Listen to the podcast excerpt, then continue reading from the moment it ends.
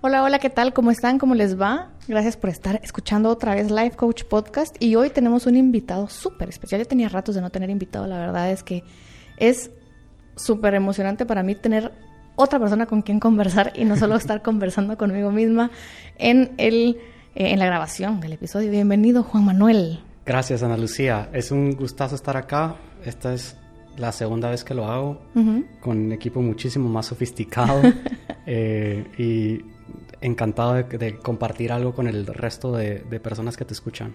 Pues buenísimo, gracias por, por, aceptar la invitación. Ya teníamos varios meses de estar hablando de esto, la primera vez que lo hablamos creo que fue hace como seis meses, así como, hmm, deberíamos de hacer un episodio juntos. Y realmente creo yo que este tema, que es el de finanzas personales, es muy importante. Para mí creo que es de los temas que más le tengo que prestar atención en este 2020. Y, y la realidad es que a mí me gusta mucho rodearme de personas, y creo que lo hemos estado hablando en el podcast, personas que te enseñan, que les puedes aprender, que los observas y decís así como, ah, interesante, cómo lleva su vida o su filosofía. Y para mí, una de esas personas sos tú. Entonces, muchas gracias por, por, por, aceptar la invitación, por estar acá. Estamos acá en los estudios de, de MB Media grabando las entrevistas. Ahora vamos a grabar por acá todos aquellos episodios que sean entrevistas. Así que podemos empezar. Para ti, que son ¿Cómo empezaste tú a involucrarte con el tema de finanzas personales? Porque no es lo que haces en el día a día. No, para nada. Eh, es más, me, en la universidad me consideraba muy malo para números. A ver, hace, ¿qué será? Más o menos 12 años, cuando decido cursar una maestría, gracias, gracias a Dios, pues mis papás me pudieron cubrir la, licenciatura. Eh, decido que quiero cursar una maestría y digo, ok, cuál es, cuál es la que quiero llevar, a dónde me quiero meter. Y entonces empiezo a ver opciones eh, y cuando me voy viendo, me voy topando con opciones, me doy cuenta de precios y ahí digo, ok, ¿cómo puedo hacer yo eh, para decir, puedo cursar esta maestría y lo quiero hacer? Cuando lo hice en ese momento era prácticamente un año antes de, de meterme. Y entonces eso me llevó a hacer un ejercicio, me, me recuerdo a lo lejos, muy sencillo en Excel eh, que me permitió ver a lo largo del año básicamente cuánto dinero necesitaba tener ahorrado para que después al cursar la maestría, asumiendo que nada iba a cambiar, eso quiere decir que iba a seguir con el trabajo que tenía, con el sueldo que tenía, que no iban a salir emergencias, pues sí podía pagarlo, ¿no? Así fue como empezó todo. Eh, ni siquiera tengo ese Excel en algún lado. o sea, asumiendo que no ibas a cambiar de trabajo, no te iban a ascender, no ibas a aplicar algo más. O sea, no, por tu mente no fue el primer plan o el primer paso es buscar otro trabajo, sino primero es en tener, clara la situación económica. Así es. Primero quería entender cómo estaba y decir, bueno, no va a pasar nada. Por otro lado, sí tenía ciertos incentivos personales y me encanta contar esto al, al equipo donde trabajo. Eh, que yo compré un pizarrón de marcador, lo puse enfrente de mi cama y puse mis metas. Y una de mis metas sí estaba enfocada en básicamente mi salario. Em, pero como no sabía qué iba a pasar y hay muchas cosas fuera, había muchas cosas fuera de mi control, entonces dije, quiero asumir que todo va a seguir igual y quiero ver qué tengo que hacer hoy y qué tengo que hacer a lo largo del año eh, para entender dónde puedo ahorrar para después usarlo para esa meta que me había puesto. ¿Siempre fuiste a plantearte metas o, o, te, a partir de ese tema de la maestría fue que te las empezaste a plantear? No, te diría que, que probablemente me puse metas en la adolescencia eh, enfocadas en leer libros. Me, me encantaba leer ficción. Me recuerdo que uno de mis tíos me dijo un día, ¿por qué lees eso? tenía 16 años, no entendía. Para mí eso era genial. Eh, con los años cambié y a la fecha lo que escucho, porque ya no leo, lo que escucho es muchísimo más enfocado a ser mejor persona. Pero eh, sí tuve una etapa hace, a ver, más o menos empezando los 20, donde fui muy desordenado mis prioridades. Entonces pasaron ciertas cosas que me hicieron, como decía una mix jefa, básicamente cambiar 180 grados. Eh, y eso me llevó a ser una persona muchísimo más estructurada, estricta en, relación a que si me propongo algo, empiezo a hacer todo hasta de forma inconsciente para alcanzarlo. Entonces fue a partir de ahí y te diría que mi meta, mi primer meta más relevante que pasó después de ese proceso de cambio o de evolución fue exactamente esa de la maestría. ¿Qué estudiaste en la U y maestría de qué? En la U estudié ingeniería electrónica, en la del Valle. Eh, cuando digo que me consideraba malo para números, la gente me dice, ¿y estudiaste ingeniería? y electrónica, aparte eh, y la maestría fue el MBA de la Marro con especialización en mercadeo. Yo estaba pasando en una etapa de transición en mi trabajo donde, eh, pues como, como buen ingeniero, entre comillas, buen ingeniero, eh, estaba del lado de área técnica, área de ingeniería, en una empresa de telecomunicaciones. Pero rápidamente me di cuenta que me encantaba el área comercial. Entonces yo dije, ok, si le enseño mi currículum a alguien que es comercial para que me contrate, ¿qué tiene que tener para que diga, bueno, parece que él tal vez vale la pena? Eh, y así fue como elegí básicamente que estudiara la maestría. Okay, y funcionó, por cierto. Sí, sí, sí lo vieron así como, ah, ok, ingeniero electro ¿cómo es? electrónico, Ajá. pero sabe de comercial. Sí, incluso cuando me pasé, muy curioso porque fue un cambio poco común pasar de área técnica a área comercial, al menos en esa empresa. Em, yo era catalogado el gerente comercial más técnico. Era obvio que iba a pasar así. Y aparte siempre, bueno, desde ese entonces agarré gusto por enseñar. Entonces era, explícame esto que está pasando del otro lado, que no lo entiendo porque es técnico, yo soy comercial. Entonces ahí fue cuando eh, entendí el valor de llamémosle así, tener un híbrido en cuanto a mi experiencia, porque toda la parte estructurada de haber estudiado ingeniería, pues me funciona muy bien en comercial. Ok, y lo que haces ahorita es comercial. Exacto. Lo que hice a partir de ahí fue 100% comercial. Y parte de, de la inquietud de grabar este episodio viene de también una necesidad que tú observas en la gente, en la mayoría de nosotros, que tenemos como un manejo desastroso de nuestras finanzas personales y también habla de la calidad de líder que sos, porque querés que la gente que está cerca de ti, que te ve también a ti como un líder, puedan manejar mejor esa parte que definitivamente genera un estrés en la vida de cualquiera. Sí, eh, te diría que ya dije que, desde ese entonces me encantaba enseñar. Eh, con los años tuve la dicha, suerte, bendición, pónganle la palabra que quieran, de encontrar a alguien, que es mi actual esposa, que ella siempre fue muy buena con números eh, y ella también empezó a llevar un presupuesto a una forma muchísimo más avanzada que el mío. Entonces, a ver, hace unos siete años tal vez, ocho años, eh, decidimos unir nuestros presupuestos. Y justamente fue con el propósito de decir, ok, ¿qué queremos hacer? Si queremos pasarnos a vivir juntos, entonces entendamos a dónde nos podemos pasar en función de qué queremos. Entonces no hacía mucho sentido, al menos para nosotros, hay personas que lo llevan de otra forma, no hacía mucho sentido que yo llevara mi presupuesto por mi lado y ella por el suyo. Y yo me recuerdo la primera vez que le dije a ella, para mí, nuestra relación, en la medida que la llevemos como una empresa pequeña, familiar, eh, va a funcionar muchísimo mejor. Y al principio ella se rió, con el tiempo eh, ella misma se autodenominó la, llamémosle, directora de finanzas, que ve el presupuesto y ve los gastos y... Que mucha gente se dice que la familia al final es una empresa. Exacto. Sí, es la directora de los gastos. Sí, exacto. Entonces, así como una empresa puede llegar a quebrar, pues una, una familia puede llegar a quebrar.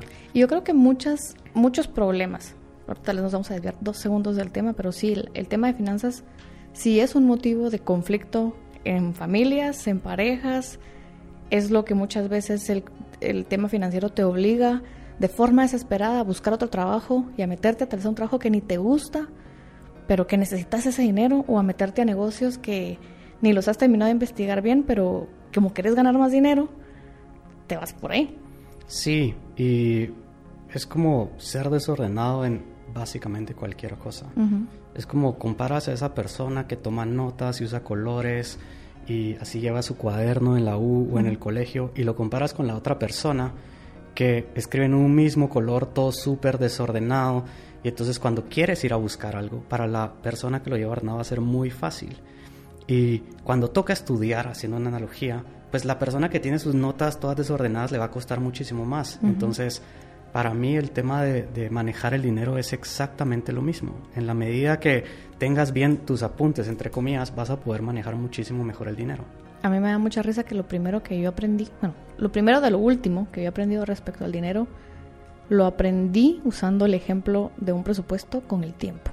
Que el, si no tenemos entendido a qué rubro de nuestra economía va cada cantidad de dinero, lo mismo es con el tiempo. Tenemos que entender a qué rubro de nuestras prioridades está yendo nuestro tiempo.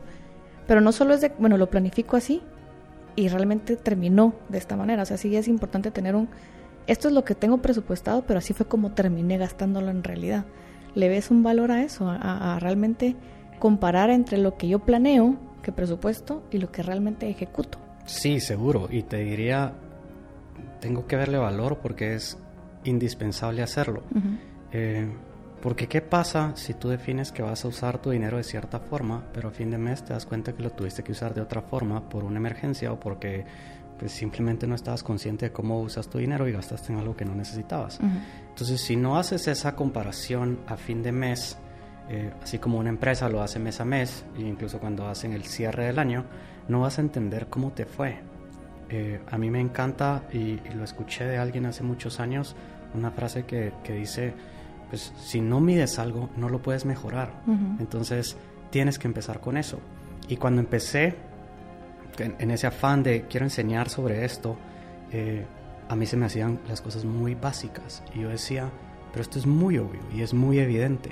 Y cuando empecé a tener ese ejercicio uno a uno de sentarme con personas, me di cuenta que obviamente yo llevaba años haciéndolo, tenía, en ese entonces ya era mi esposa, haciéndolo igual conmigo, entonces las cosas que para nosotros eran cotidianas o del día a día, para otras personas no eran tan evidentes. Eran mucho más difíciles. Exacto. Y como dijiste, eh, efectivamente me he dado cuenta que las personas están pues a distintos niveles y hay muchísimas que están a un nivel muy básico que definitivamente les genera mucho valor pues darles una guía.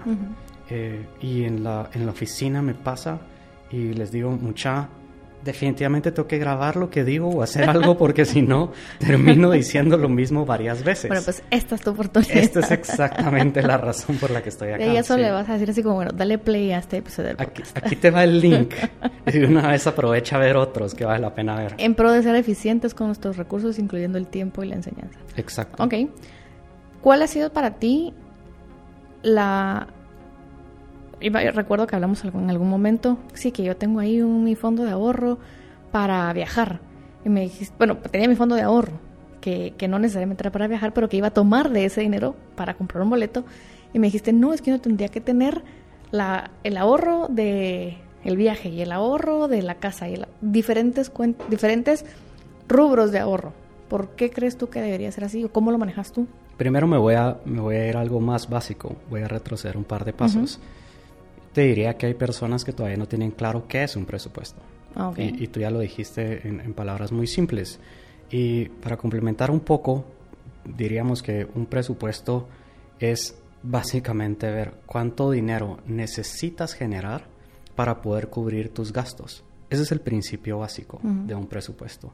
Yo hubiera pensado que es, bueno, tengo esta cantidad de dinero, ¿cómo lo distribuyo en mis, en, mis diferentes gastos que tengo? Sí, eh, es el, exactamente el mismo mensaje, enfoque distinto, independientemente de cuánto generas tú hoy, para eh, profundizar un poco, tú ya tienes ciertos gastos. Asumamos que tú ya pagas una renta del lugar donde vives, ya pagas comida, ya pagas pues medicinas y consumes medicinas y ese tipo de cosas. Ya sales, sabes cuánto sales con tus amigos. Entonces, ese es tu estilo de vida. Tú defines tu estilo de vida. Entonces, es muchísimo más saludable verlo así y decir, ok, cuánto dinero necesito generar para el estilo de vida que quiero.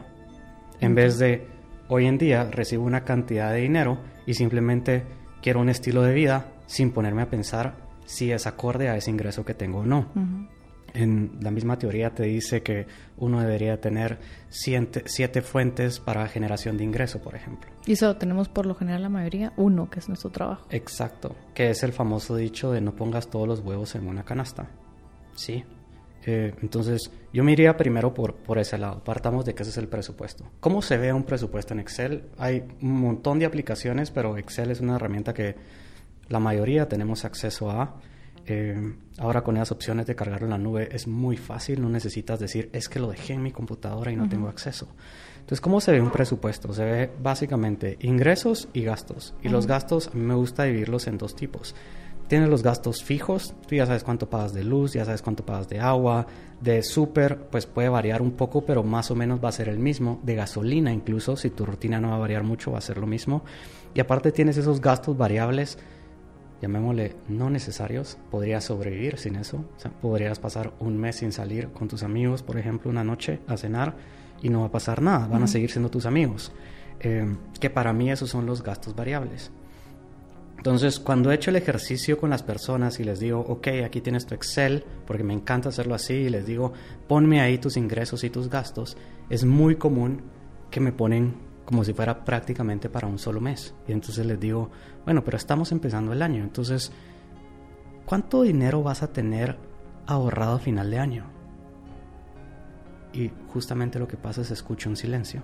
Entonces les digo, ajá, el, siguiente paso es hazlo mes a mes. Y entonces me hacen cara de, pero si hace que es lo mismo mes a mes. Y yo, exactamente, pero si no ves el monto total, ¿sí? De todo el año, no vas a tener realmente una noción de cuánto dinero estás generando al año. Y algo que, que creo que lo platicamos contigo también, y, y yo lo empecé a hacer, lo olvidé a medio camino, pero creo que lo voy a retomar, es todos esos gastos fuertes que se tienen una vez al año, como colegiaturas, uniformes, en mi caso el seguro del carro, qué sé yo, en vez de hacer un gasto fuerte un mes, ir como haciendo ese guardadito, no sé, como, distribuir esa cantidad de dinero, bueno, son, no sé, tres mil, cuatro mil de seguro, distribuirlo durante el año y hacer ese guardar para el seguro. Entonces ya cuando ahorita me toca renovarlo, ya no me toca hacer un desembolso gigante de un solo, sino en vez de pagarlo en cuotas, en visa cuotas y que me genere intereses, mejor hice esas cuotas por adelantado. Sí, y eso es exactamente cuando me preguntaste que te dije voy a regresar un par de pasos para amarrar tus dos preguntas. Eh, o bueno, la pregunta y, el comentario que acabas de hacer. Hay dos formas de ahorrar. ¿sí? Hay dos formas de usar el dinero, digámoslo. Incluso yo cuando empecé con mi primer presupuesto, lo hacía de esta forma. Yo decía, ok, entonces eh, en junio voy a eh, mandar mi carro a servicio. Ok, listo. Y entonces en junio ponía el monto del, servicio. En diciembre voy a comprar regalos, y entonces ponía el monto ahí de los regalos. Me quiero ir de viaje para Semana Santa y lo ponía ahí. Esa es una forma. Hay una forma muchísimo más eficiente que esa la empezamos a aplicar cuando pues unimos nuestros presupuestos con, con mi esposa, que es vamos a hacer bolsones. Entonces, básicamente un bolsón, llamémosle un bolsón virtual que no existe porque tenemos todo en una misma cuenta. Entonces dices, ok, yo ya sé que tengo que hacerle servicio a mi carro dos veces al año. Entonces, ahorita estoy empezando febrero. Entonces, lo que hago todos los meses de mi ingreso, agarro un pequeño porcentaje y lo meto, entre comillas, a mi ahorro de carro. Y si yo ya sé que todos los meses tengo que pagar tanto de celular, pues eso es mes a mes, pero una vez cada 18 meses, 24, 3, 4 años, una vez cada cierto tiempo, pues cambio de aparato. Entonces, ¿para qué vas a esperar a que llegue ese mes y que ese mes tengas un gran bajón en tu presupuesto por comprar el aparato? Mejor todos los meses vas, vas haciendo ese colchón que tú dices y haciendo esos bolsones es como puedes planificar mejor. Y así no te acabas el aguinaldo y el bono 14 en dos cositas. Exacto. Entonces ya no lo ves así, ya no lo ves en función de, sí, cuando ves tu presupuesto en ingresos, en esos dos meses vas a tener picos altos por, por esos salarios adicionales que, que, le pagan a una buena parte de las personas, eh, pero lo vas a ver de otra forma. Entonces vas a decir, ok, empiezas a planificar y empiezas a definir metas. Entonces dices, yo quiero irme de viaje a fin de año. ¿A dónde me gustaría ir? Entonces tú dices, ok, quiero irme a tal lado quiero irme, pues algo tan sencillo como irme a la antigua, Río Dulce, Salvador, te quieres, puedes querer ir a Europa, por ejemplo, y entonces dices, ok, veamos cuánto, cuánto cuesta eso, de cuánto dinero estamos hablando.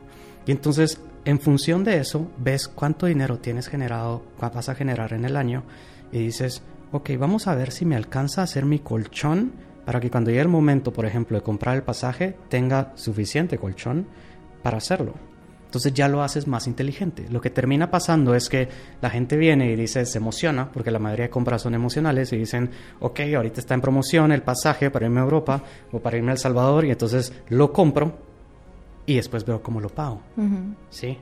Eh, ¿Qué te diría? Es uno de los problemas comunes. Gastar... O sea, tomas como más frío el tema, no es tan sí, tan emocional, tan, tan impulsivo.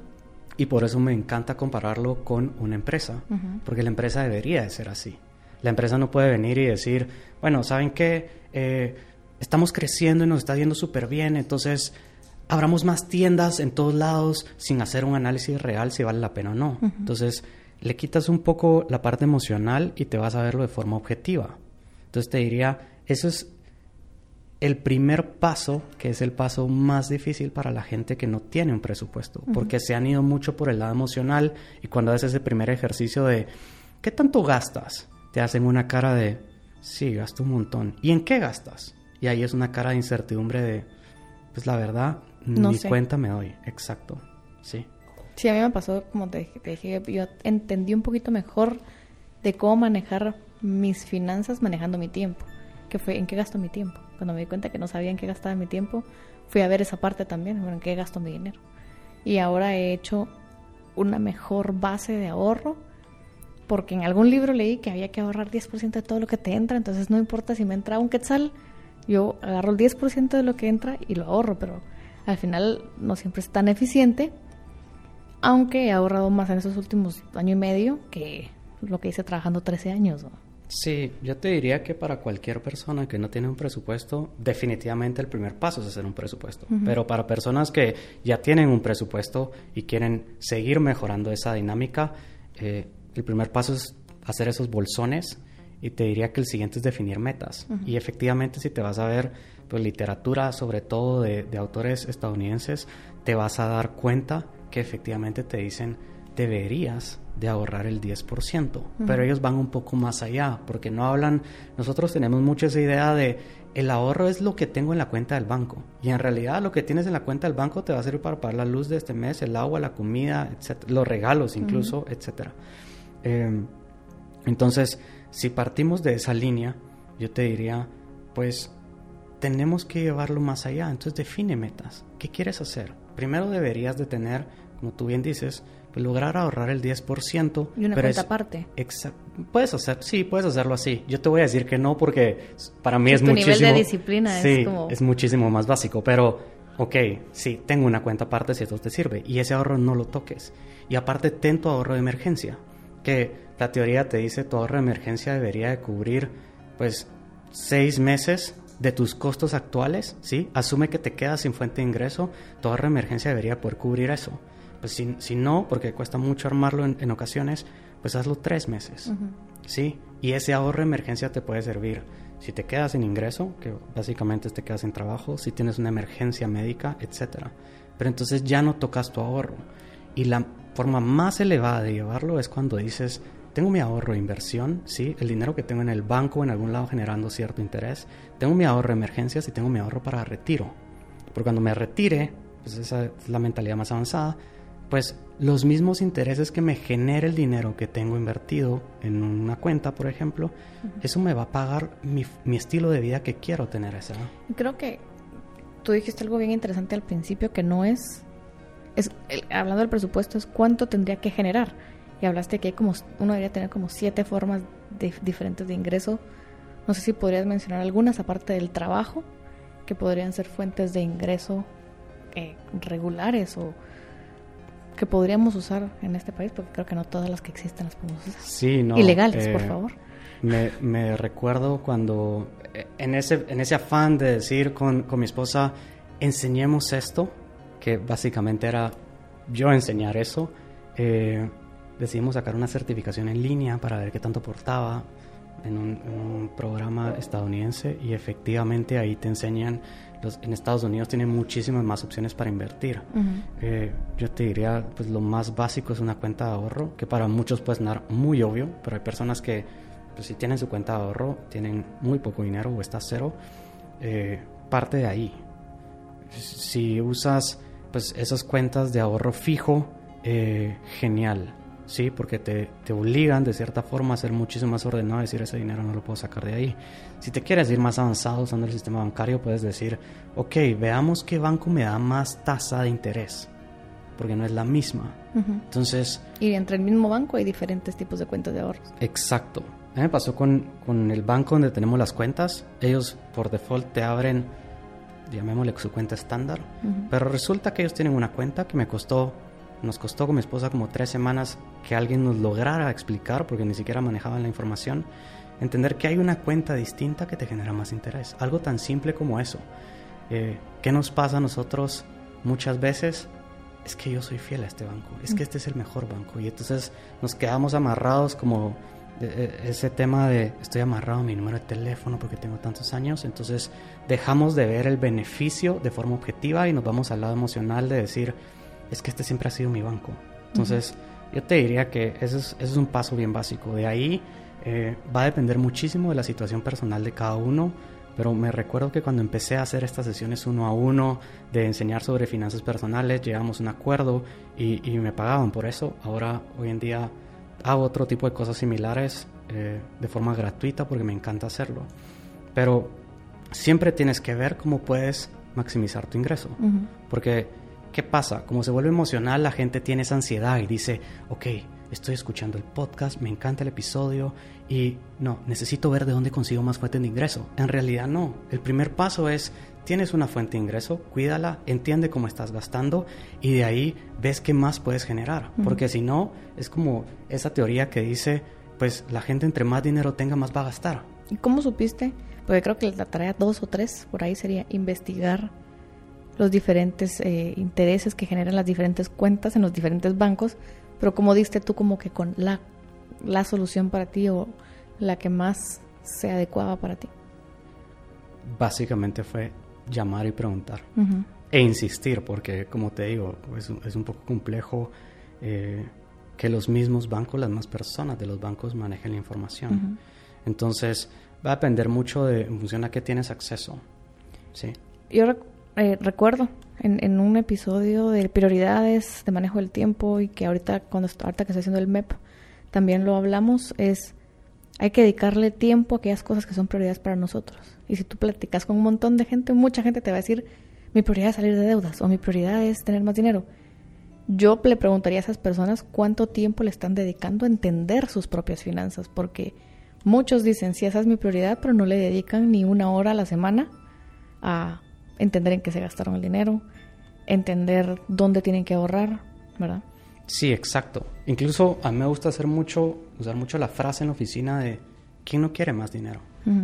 Sí, tal vez la persona que se, Bill Gates, que se dedica a manejar las fundaciones con su esposa y ayudar a la gente que de escasos recursos, pues él tiene mucho dinero detrás. Él tiene una muy excelente base.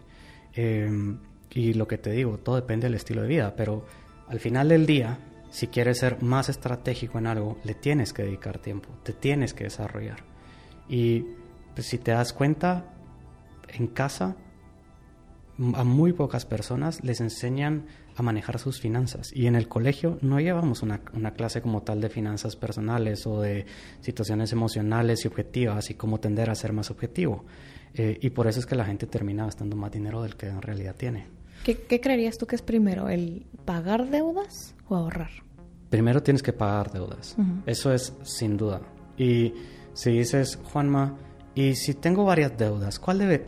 Sal de la que más problema te pueda generar. Te pueden embargar esa cuenta, ¿sí? Que eso al final eh, entiendo que mancha tu récord crediticio y cuando vas a buscar trabajo, pues vas a salir ahí en, en rojo o en amarillo de que eres, eres una persona con riesgo por ese tipo de cosas. Entonces, primero sal de deudas, ¿sí? Y después, ya que saliste de eso, ahorra. Porque imagínate que yo te dijera, tengo una deuda de 5 quetzales, pero quiero ahorrar un montón de dinero. ¿Por qué no pago eso? De eso tengo que salir antes. Eso sería la, la prioridad número uno. Yo creo que eso que dijiste es bien interesante porque tengo algunos clientes que en su momento es, quiero renunciar a mi trabajo y me quiero ir y tienen un desastre en sus finanzas y sí han aparecido como en el rojo o en el amarillo que tú decís y es interesante como en nuestro país, no sé si eso es en todos lados, no sé si solo es acá, pero que si tenés deudas muy, muy, muy, muy fuertes y estás como en esa lista negra, apareces como una persona de riesgo para no ser contratada y hay gente que no necesariamente se toman el tiempo como tú lo has hecho y me consta de, ok, lo vamos a contratar y ayudémosle a que salga de esa deuda. Pero no pasa eso en la mayoría de lugares. Sí, no, en la mayoría de lugares se van a, básicamente, llamémosle, ¿qué color es la persona? Es rojo, descartado. sin, sin realmente pues, profundizar un poquito por qué llegó a esa situación. Definitivamente llegó por eh, falta de conocimiento de cómo hacerlo, sí, alguna mala decisión que tomó, pero eso no significa que la persona sea una mala persona y que no valga la pena contratarla. Ok. ¿Cómo ves tú también el tema entre las preguntas que, que nos habían hecho? Un poco el decir, yo siento siento que no gasto mucho, pero nunca me alcanza. Eso es un poco como que una empresa dijera, siento que nos está yendo bien en ventas. La pregunta sería, ok, quiero ver. Sí, entonces, eh, si nos vamos al lado de sentir, al final el dinero es finito, sí, o sea, es limitado y solo tienes una cantidad. Y si te vas por lo que sientes, realmente no te estás metiendo a entender cómo se está moviendo el dinero. Y eso es también una de las barreras, porque es muchísimo más fácil ver las cosas de forma superficial y decir, siento que este mes no gasté mucho. Pues tal vez estás gastando en cosas que no necesitas. Me encanta el ejemplo de cuando quieras comprar algo, ¿sí? Que como te dije, las compras normalmente son emocionales. Hazte la pregunta de, ¿qué pasa si no lo compras? Que eso no me lo inventé yo, está en, lo puedes encontrar en un montón de lados. Y si la respuesta es no pasa nada, pues no lo compres, porque no lo necesitas. Yo creo, sí, hay también un tema de cuando compramos el manejo emocional, que es el gastar. Compramos algo y después nos genera culpa. Él no debía haberlo comprado. Y ya está ahí, pues si no tenemos, en, Guatemala no tenemos esa, esa, cultura como en Estados Unidos de que cualquier cosa lo devuelves y te devuelven el dinero y se acabó. Sino aquí no funciona así el asunto y compramos mucho por compras emocionales, compras de que tal vez en ese momento logras justificar perfecto por qué sí lo tienes que comprar y a la hora de la hora pues realmente podrías sobrevivir sin eso. Sí, y, pasa, ahí también aplica el, término la presión de grupo. A mí me topé con, con varias personas que me decían, Juanma, pero ¿qué hago? Porque todos mis amigos quieren salir y yo no tengo dinero. Y yo le decía a esa persona, no, a esas personas, en sesiones distintas les decía, no salgas con ellos no van a dejar de ser tus amigos. Y si dejan de ser tus amigos, en realidad nunca fueron tus amigos, porque van a entender. Porque la mayoría de personas pasamos en ciertas etapas por problemas eh, económicos, no necesariamente porque te quedes sin dinero, pero de repente te sale algo que está fuera de tu control, una emergencia que tienes que atender y no puedes esperar. Y obviamente si no lo tienes contemplado, eso te va a afectar un poco. ¿Cómo ¿A qué edad te, te visualizas tú empezando a enseñarle a, tu bebé este tema? ¿Cómo, ¿Cómo pensás que le podrías enseñar? Tengo una anécdota interesante, eh, justamente... Que para empezar, ¿qué edad tiene? Para que sepa más o menos en la cabeza. Sí, tiene, tiene año y medio. Ok. Sí, ahí está, dando batería. Eh, encantados con esa experiencia de, de padres primerizos. En, Hace un par de años escribí artículos en, varias, en varias revistas. Eh, una de ellas se enfocaba en pues, temas de vivir de forma consciente y demás. Y de repente eh, alguien que estaba involucrado hizo una revista enfocada en educación. Mi hija todavía no había nacido. Y yo dije, a mí me hubiera encantado que me hubieran enseñado finanzas personales cuando era pequeño. Y el enfoque de la revista era educación, pues obviamente enfocada en los padres para sus hijos. Entonces les propuse hacer un artículo, escribir un artículo sobre cómo enseñamos finanzas personales a nuestros hijos. Eh, obviamente en ese entonces pues no podía opinar como papá, pero sí podía opinar como hijo. Y desde ahí lo escribí. Entonces para responder a tu pregunta, pues se lo enseñamos todos los días desde ya con el ejemplo. Uno, y me encanta decirlo, es impresionante todo lo que absorben. O sea, ella entiende todo lo que decimos.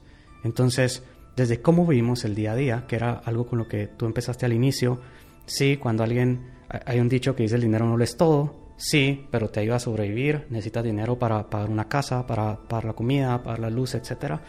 Entonces, la misma dinámica que tenemos es una forma de enseñarle. Y siempre lo hablamos con mi esposa, de, incluso antes de que naciera mi hija, que definitivamente le íbamos a enseñar desde el principio que todas las cosas tienen un valor, ¿sí? Y ese valor tiene un precio, ¿sí? Y para poder tener acceso a esas cosas, pues necesitamos tener una fuente de ingresos y necesitamos saber administrarla. Es como la básica administración del tiempo. Con lo que tú has visto, con las personas que has trabajado uno a uno, con la gente que está en tu equipo, ¿cuáles son las cosas en las que más malgastamos? Comida es muy evidente. Eh, regalos también me he dado cuenta que, gasta la gente. Sí, estaba impresionada. Si nos puedes contar un poquito de tus regalos navideños, porque yo así como, a ver, ¿cómo así? Eh, a ver, a mí me encanta decir que, porque alguien una vez me hacía la pregunta, Juanma, entonces, ¿tú llevas un listado y si salís a comer al pagar la cuenta apuntás? Y yo, no, porque lo llevamos a un nivel muchísimo más avanzado eh, que se vuelve algo intuitivo. A mí me gusta mucho compararlo y te lo comentaba el otro día con el término alimentación intuitiva, que básicamente es cuando nacemos traemos ese instinto de saciedad y entonces por eso el bebé come hasta que se llena y deja de comer. Y el manejo del dinero, a mí me encanta verlo así. Yo no, apunto nada de lo que gasto, pero de forma intuitiva yo ya sé cuántas veces salgo al mes, más o menos cuánta gasolina gasto. Cuando salgo con mis amigos, vamos más o menos siempre a los mismos lugares. Cuando vamos de viaje con mi familia, tenemos más o menos el mismo, la misma dinámica de cómo gastamos, ¿sí? Entonces, todo eso se empieza a volver intuitivo. No es que yo vaya a un restaurante y me siente y vea el menú y diga, eh, si este se sale un poco. No, eso no pasa. Es más, nunca ha pasado, ¿sí? Em, entonces, a ver, cuando aprendes a llevarlo de esa forma intuitiva, te das cuenta que no necesitas tener ciertos controles, ¿sí? Eh, pero al principio definitivamente tienes que tener esos controles para poder dar ese primer paso. Entonces, eh, lo que termina pasando muchas veces es que gastas más de lo que tienes.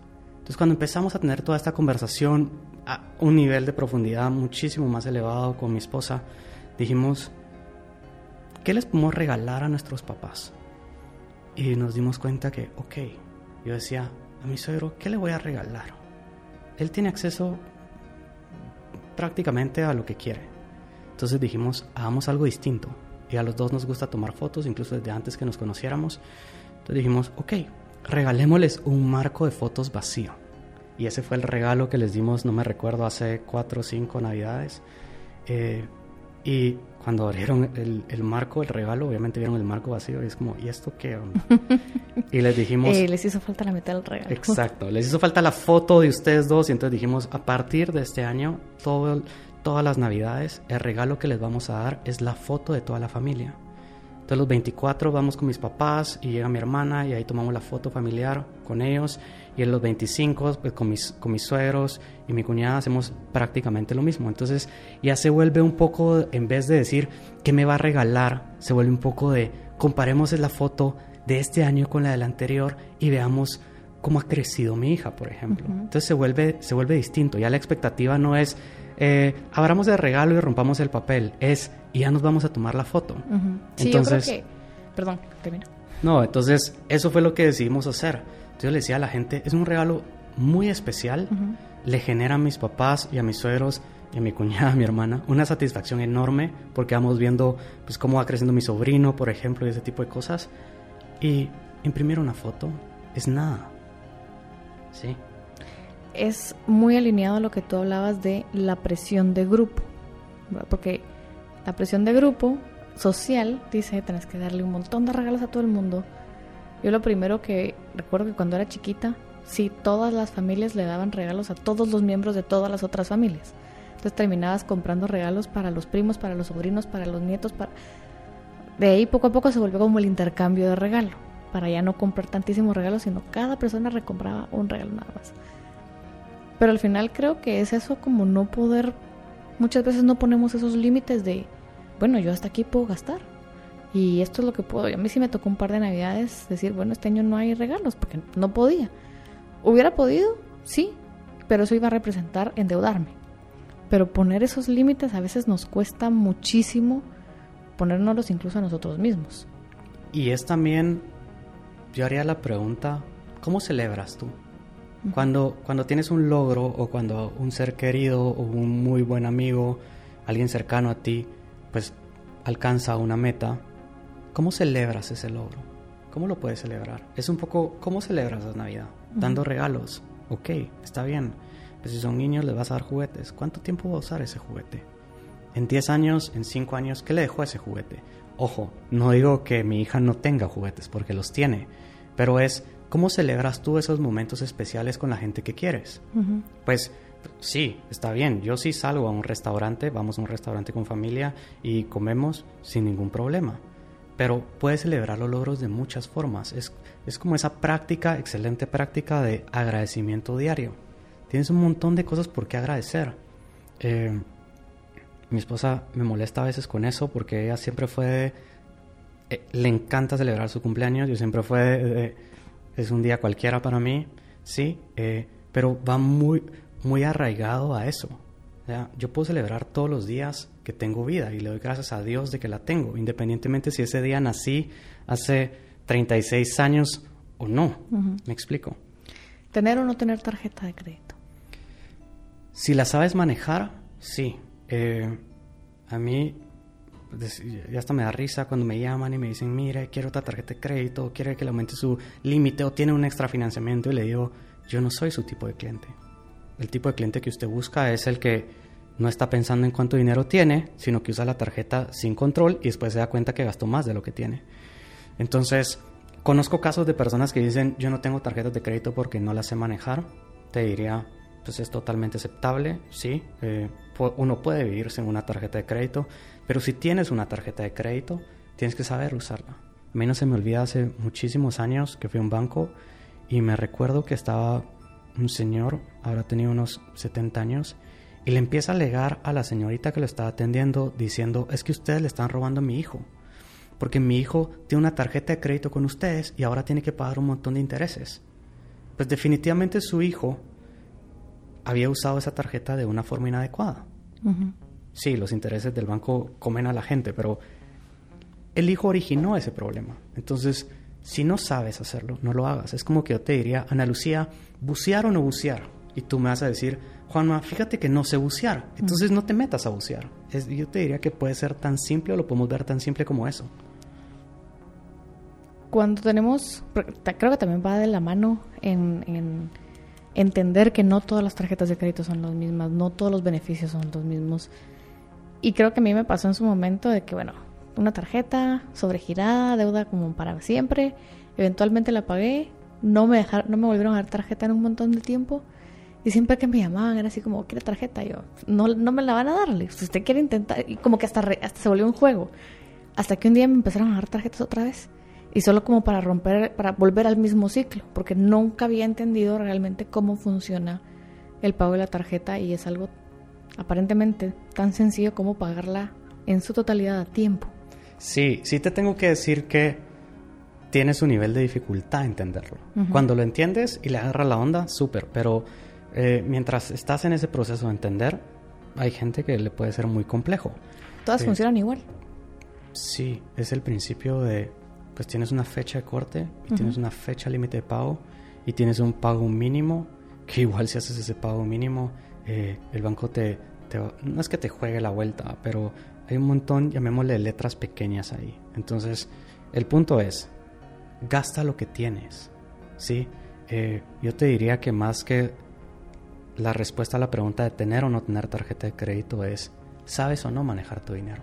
Si la respuesta es no, sugiero que no tengas tarjeta de crédito.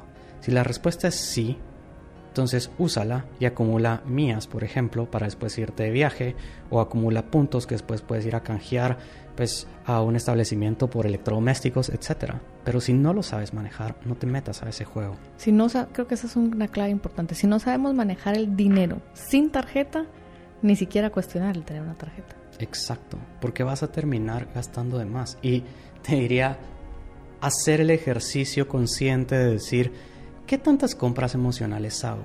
Cuando compré la última vez, ¿lo hice de forma emocional o no? ¿Me puedo controlar o no me puedo controlar? Es la típica persona que sale y de repente dice, ve, ve, ropa en el escaparate de una tienda y dice, se ve bonito, me lo voy a comprar. ¿Lo necesitas o no lo necesitas? Ok. ¿Comprar o no comprar casa? Va a depender de varios factores. Te diría, ¿qué pasa si compras una casa y adquieres un, préstamo? Pues vas a tener que pagar un montón de intereses, que por cierto son un montón de intereses. Y por otro lado, si alquilas, pues entonces te vas a ahorrar todos esos intereses que los puedes ahorrar y o los puedes usar para otra cosa. Ahora, tenemos desafortunadamente, si nos vamos a lo emocional, esa necesidad de sentido de pertenencia. Entonces, ¿qué pasa con las generaciones anteriores cuando uno les llevaba a decir, me voy a ir a alquilar casa?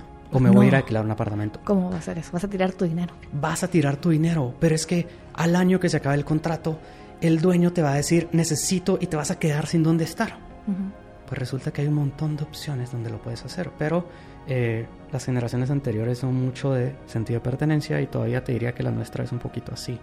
Entonces, eh, sí hay una parte emocional que tienes que tener tranquila, sí. Eh, de nada sirve que tú digas, ok, me voy a ir a vivir a un apartamento, pero lo voy a rentar. Y que todos los días llegues con ese miedo de decir, el día de mañana puede que me echen de acá, porque no sé. ¿Sí? Por ejemplo. Entonces, depende de flujo, te diría yo. Flujo me refiero a del dinero que tú tienes mes a mes, ¿cómo lo estás usando? ¿Cómo lo gastas? Porque si tu flujo te da me encantaría decirte, haz lo que quieras con tu dinero, porque lo puedes hacer. Pero si tu flujo no te da, ¿sí? Y no digo que te dé en el mega corto plazo de acá a seis meses, sino digo que te dé de acá tres años, cinco años, veinte años, ¿sí? No te metas a eso. Yo creo que comprar casa tiene sus pros y sus contras y alquilar tiene sus pros y sus contras, como por ejemplo, y a mucha gente le ha pasado, incluyendo mi familia, meterse a comprar una casa, algo sucede en el camino y 10, 15 años en la aventura de comprar casa y la, uno la puede dar a perder. Y perdió igual todo ese dinero. Y también creo que la ventaja es como muchos papás dicen, bueno, es que aquí nadie te saca, que sí está bien, pero igual uno nunca sabe qué puede pasar. Y las ventajas de alquilar, la desventaja de alquilar es eso, que te pueden sacar en cualquier momento, pero también te puedes mover en cualquier momento si lo necesitas. Si necesitas una casa más grande, te vas a un lugar más grande. Si necesitas una casa más pequeña, más pequeña, más cerca, más lejos, con jardín, sin jardín, que si hay chucho, que, o sea, hay, mucha más flexibilidad, siento yo, a la hora de alquilar. Sí, totalmente de acuerdo. Eh, y va a depender de la persona que se va a sentir cómoda manteniendo un estilo de vida flexible y van a haber personas que se van a sentir cómodos manteniendo un estilo de vida rígido que les da más seguridad por X o Y razón. ¿Tendrías tú algunos como tips del día a día para las personas que dicen quisiera saber cómo ahorrar más o gastar menos o generar alguna fuente de ingreso adicional aparte de meterme a Uber? No sé, como cositas que la gente que nunca ha sido tan estructurada como tú puede empezar después de su presupuesto y después de pagar sus tarjetas. Hay, un, hay un ejercicio genial que no se enfoca solo en, en lo que gastas, que que hace algunos años, no muchos, me lo hizo una persona que admiro mucho y era, me dice, Juanma, haz una lista de lo que haces todos los días durante dos semanas, ¿sí? Y entonces hice mi lista de todo lo que hacía, algo muy básico, no tan detallado. Entonces, por ejemplo, eh, bañarme, hacer mi desayuno, desayunar, vestirme, manejar, llegar a la oficina, etc. Y después de dos semanas me dice, Juanma, identifica cuáles son esas cosas que te hacen sentir bien y cuáles son esas cosas que no. En otras palabras, él usó los términos identifica lo que te energiza y lo que no te energiza. Entonces a partir de ahí hice el ejercicio y me dice, ¿te das cuenta que están estos puntos A, B, C en común en la mayoría de cosas que te desenergizan? Entonces te diría, haz algo similar. No es necesario que apuntes, hoy me gasté 5 quetzales con 78 centavos, pero apunta a eso que gastas. ¿sí? Sin necesariamente poner el monto. Salí a almorzar con mis amigos, ok. Pues salimos a cenar con mi esposa o me fui a comprar un café. Hazlo durante dos semanas, porque al final lo que termina comiéndose, si podemos usar el término, tu dinero, son todos esos gastos pequeños. Hay un ejercicio muy famoso, la mayoría de gente toma café, yo no tomo café, que te dicen, ¿tomas café? La mayoría va a contestar, sí, ok, ¿cuánto cuesta el café que tomas? van a decir un monto, ¿cuántos cafés tomas a la semana? Y lo multiplicas por un año y te das cuenta que es un montón de dinero. Ya hago ese ejercicio con la gente que fuma. ¿Cuánto fumas? ¿Cuánto te cuesta una cajetilla? ¿Cuánto, ¿Cuántas cajetillas fumas a la semana? Y lo multiplicamos por las 152 semanas y resulta que el dinero que usan en cigarro les podría servir perfectamente para irse de viaje. ¿Sí? Entonces, yo diría ese es un tip muy básico para entender un poco hacia dónde se están yendo eh, eh, básicamente los ingresos que tienes. ¿sí? Entiende bien cuáles son esos gastos hormiga que le llaman, eh, que son los que al final de mes no te permiten entender por qué no tienes dinero en la cuenta. Y algo que a mí me parece interesante y también he estado aprendiendo y aplicando mucho es cualquier objetivo que tengamos va a requerir un aprendizaje y va a requerir un esfuerzo. Entonces, por ejemplo, si vengo yo y me gasto, no sé, 50 quetzales diarios en comer afuera, entre que me compro el pan en la esquina y que me tomo un café no sé dónde y que compro el almuerzo no sé dónde, seguro es mucho menos si yo cocinara en mi casa y la mayoría de la gente diría, ay sí, pero no tengo tiempo. Bueno, todo tiene un costo. O me gasto ese dinero comprando afuera o invierto o gasto el tiempo, si lo quieren ver así, en cocinar más en mi casa y no gastarme ese dinero. Todo va a tener un costo como de oportunidad, por decirlo así. Exacto. Y es y va mucho por la línea también de qué te motiva. Entonces, cuando defines metas, que tienes un par de episodios que, están relacionados con eso, eh, te das cuenta que las metas te permiten enfocarte. Entonces, nosotros tenemos la ventaja que nos encanta cocinar. Entonces, un fin de semana lo que hacemos en casa es cocinar. Y un par de veces hemos hecho el ejercicio, terminamos de cocinar, nos sentamos a comer y decimos, ¿cuánto es esto en un restaurante? Y nos damos cuenta que puede ser cuatro o cinco veces más, ¿sí? En un buen restaurante. Repito, no es que no salgamos, pero nos encanta compartir en familia. Entonces tenemos esa ventaja. Eh, para la gente que no le gusta cocinar, te diría, Yo. entiende bien cuánto cuesta un almuerzo tuyo, ¿sí? Porque puede ser que tengas acceso a un lugar donde puedes almorzar, como lo tienen muchas personas en, la empresa donde trabajo, que comprar el almuerzo ahí les va a salir más económico que si ellos cocinaran en su casa, sin contar el tiempo que toma cocinar, obviamente, ¿sí? Entonces, cuando haces ese ejercicio, eh, que sí es un nivel muchísimo más avanzado, te diría, puedes entender qué es lo mejor para ti. Tal vez lo mejor es que, pues, comas en ese lugar que tienes cerca todos los días. Tal vez lo mejor sí es que lleves comida. Sí, yo creo que va a variar dependiendo de cada uno, pero de estar, como tú dices, conscientemente entendiendo en qué estamos gastando, porque sí, me ha pasado que en algún momento digo, bueno, gasto, cuando trabajé en otro lugar, en la cafetería los almuerzos costaban 20, 25, 30, pero si yo cocinaba exactamente lo mismo en mi casa, porque obviamente compro en otro lugar, la calidad es diferente y todo, no me salía ni en 20, ni en 25, ni en 30, me salía en 40, en 50 o en 60. Entonces, sí es de entender cómo estamos distribuyendo el dinero, cuál es el estilo de vida que quiero vivir y generar más ingresos con, no sé, con, empezar el tema del ahorro, de, dejar de tener gastos innecesarios como el pago de intereses, el sobregirarme la tarjeta. Me pasó también muchas veces que estaba sobregirada, entonces te llama el banco y le, le damos un extra financiamiento para cubrir su deuda de la tarjeta. Sí, ¿verdad? Y entonces se vuelve una, una cadenita de cosas que no logras identificar cómo generar más porque solo estás gastando y gastando y gastando en cosas que ni siquiera te quedan a ti en tus manos. Y en la mayoría de los casos es muy difícil generar más ingreso. Porque generar más ingreso puede representar que cambies de trabajo, puede representar que trabajes horas extras y dejes de compartir con tu familia, por ejemplo, y entonces te ves encerrado en un escenario donde tus ingresos son los mismos y no sabes qué hacer. Entonces cuando estás en un problema así, definitivamente tienes que decir, ok, tengo que agarrar, no sé, dos meses, tres meses en los que me voy a apretar porque necesito hacerlo.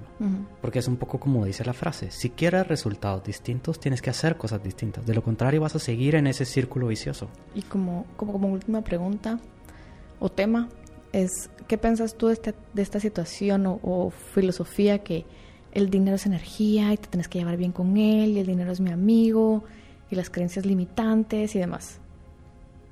A mí me encanta, que ya lo mencioné antes, el tema de, alimentación intuitiva, porque va por la misma línea de tengo que tener una buena relación con la comida. Entonces, en este caso es igual, tengo que tener una buena relación con el dinero. Y no es por obligación, sino porque es lo más sano. Porque si no tienes una buena relación con el dinero, como esas parejas que no hablan entre ellos del dinero, a mí me, impresionó cuando tuvimos el curso prematrimonial que eventualmente nos separan hombres y mujeres. Definitivamente creo que la mayoría le contó a su pareja que habían platicado cuando, cuando nos separan. Me dice mi esposa, alguien dijo que ella no sabe cuánto gana la persona con la que se va a casar en dos meses. Entonces, como te digo, cada quien lo lleva de muchas formas y respeto totalmente eso, pero tienes que darte cuenta, es básicamente trabajo en equipo. ¿Sí? Solo puedes llegar más rápido, pero en equipo puedes llegar más lejos. Es exactamente ese principio. Entonces, tienes que, primero te diría, aceptar que necesitas ayuda. Me llamó mucho la atención una pregunta que me compartiste, que, te enviaron, que era, ¿cuándo necesito pedir ayuda? Yo te diría que, La, que la mejor respuesta, sin conocer el caso de la persona que le escribió, es, aunque creas que no necesitas ayuda, pide, porque puede ser que te sorprendas. Me gustó, me gustó esa parte. Bueno, ya creo que ya estamos por el día de hoy. Mil gracias por, aceptar la invitación, por estar acá, por aportarnos de este tema. Seguro creo que da para grabar un segundo o tercer episodio más adelante. Si no es de este tema, pues creo que hay muchísimos temas de los que tú y yo platicamos que definitivamente le podemos aportar a la gente que nos escucha y que te escucha a ti principalmente. Eh, gracias por ser un líder tan genial. Creo que te lo he dicho varias veces. Te, no, comparar, por decirlo así, pero me, me recordás mucho a, una líder que yo tuve se llama Patti, que siempre la menciono para siempre. Digo, ojalá hubieran más Pattis y Juan más en el mundo, porque creo que pocas personas se dedican a, desarrollar con el corazón a, sus equipos. Y esto es parte de eso. Así que en nombre de tu equipo también te lo agradezco, porque yo también aprendo junto contigo y de ti. Así que espero tenerte pronto de regreso por acá.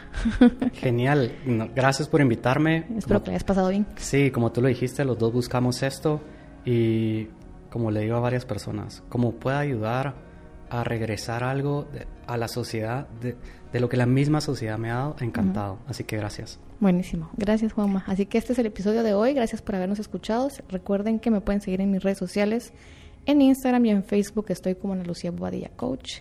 Gracias. Bye.